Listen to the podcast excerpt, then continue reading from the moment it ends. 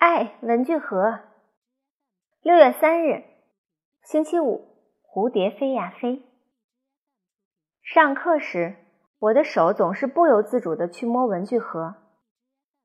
妈妈给我新买的文具盒是一个变形金刚，它可以变化很多形状，有很多功能。田老师提醒我注意力要集中，好吧，那我就集中一下吧。我的眼睛。从黑板移到文具盒上，文具盒上的大黄蜂好像在和我说话。猪耳朵，你想和我一起拯救世界吗？想，当然想。我在心里大声回答。我的双手不自觉地动起来。我要变一个威震天，我要变一个擎天柱，我要再变一个。不知不觉。我鼓捣了整整一堂课，文具盒还是有好多功能没弄明白。猪耳朵，你能告诉大家我这堂课讲什么了吗？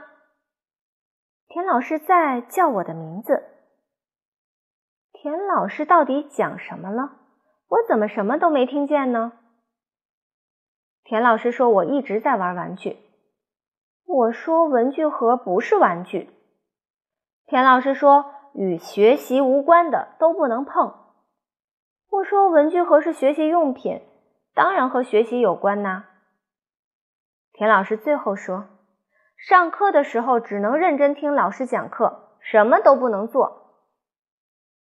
咳嗽也不行吗？挠痒痒也不行吗？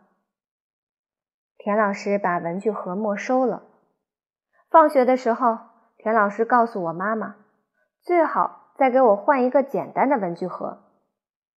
妈妈可听田老师话了，路上就给我买了一个笔袋，上面只有一只小花猫。